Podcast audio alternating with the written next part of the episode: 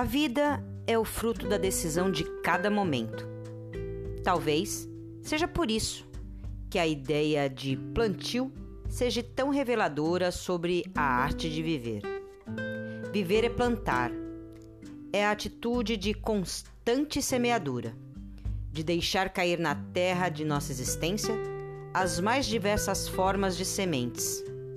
Cada escolha, por menor que seja, é uma forma de sementes que lançamos sobre o canteiro que somos.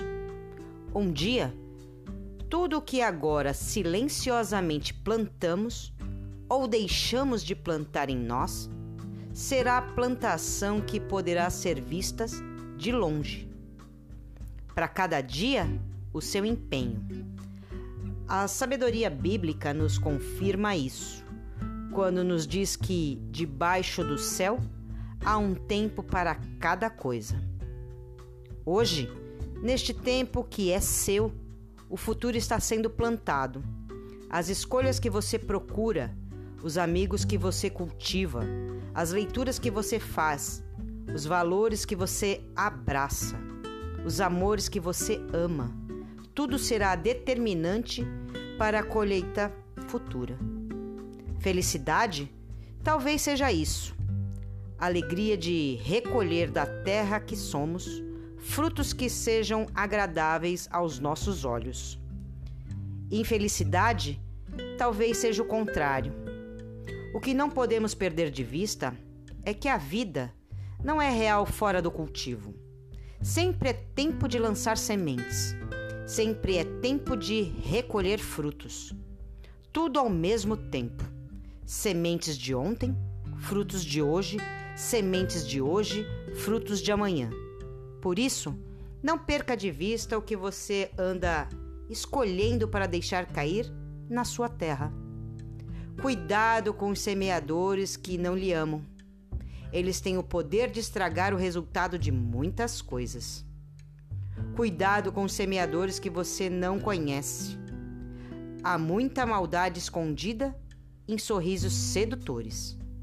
Cuidado com aqueles que deixam cair qualquer coisa sobre você.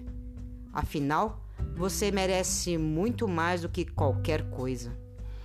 Cuidado com os amores passageiros eles costumam deixar marcas dolorosas que não passam.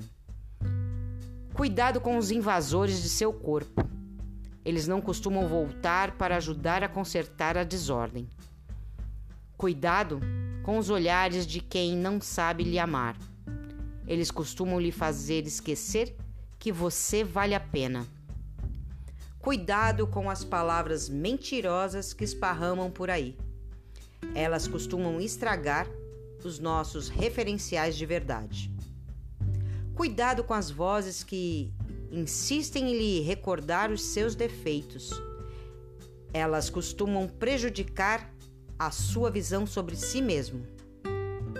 Não tenha medo de se olhar no espelho e nessa cara safada que você tem, que Deus resolveu expressar mais uma vez o amor que Ele tem pelo mundo. Não desanime de você, ainda que a colheita de hoje não seja muito feliz. Não desanime. Não coloque um ponto final nas suas esperanças. Ainda há muito o que fazer. Ainda há muito o que plantar e o que amar nesta vida. Ao invés de ficar parado no que você fez de errado, olhe para frente e veja o que ainda pode ser feito. A vida ainda não terminou. Já dizia o poeta: os sonhos não envelhecem. Vá em frente, sorriso no rosto e firme nas decisões.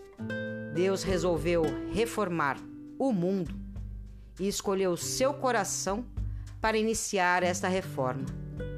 Isso prova que ele ainda acredita em você. E se ele ainda acredita, quem sou eu para duvidar?